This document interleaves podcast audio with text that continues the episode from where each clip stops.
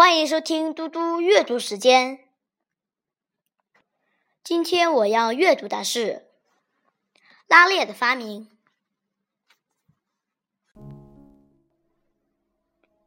拉链的发明，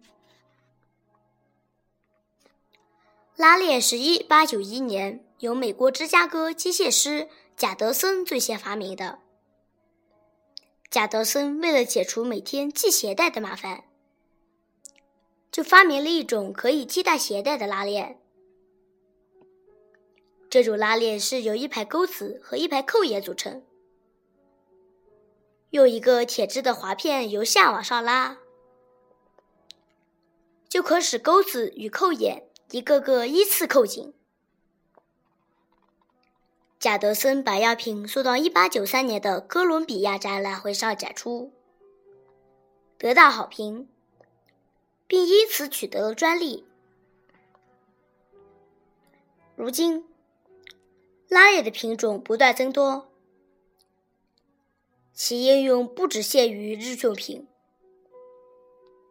而且已经进入科研、医疗、军事等领域，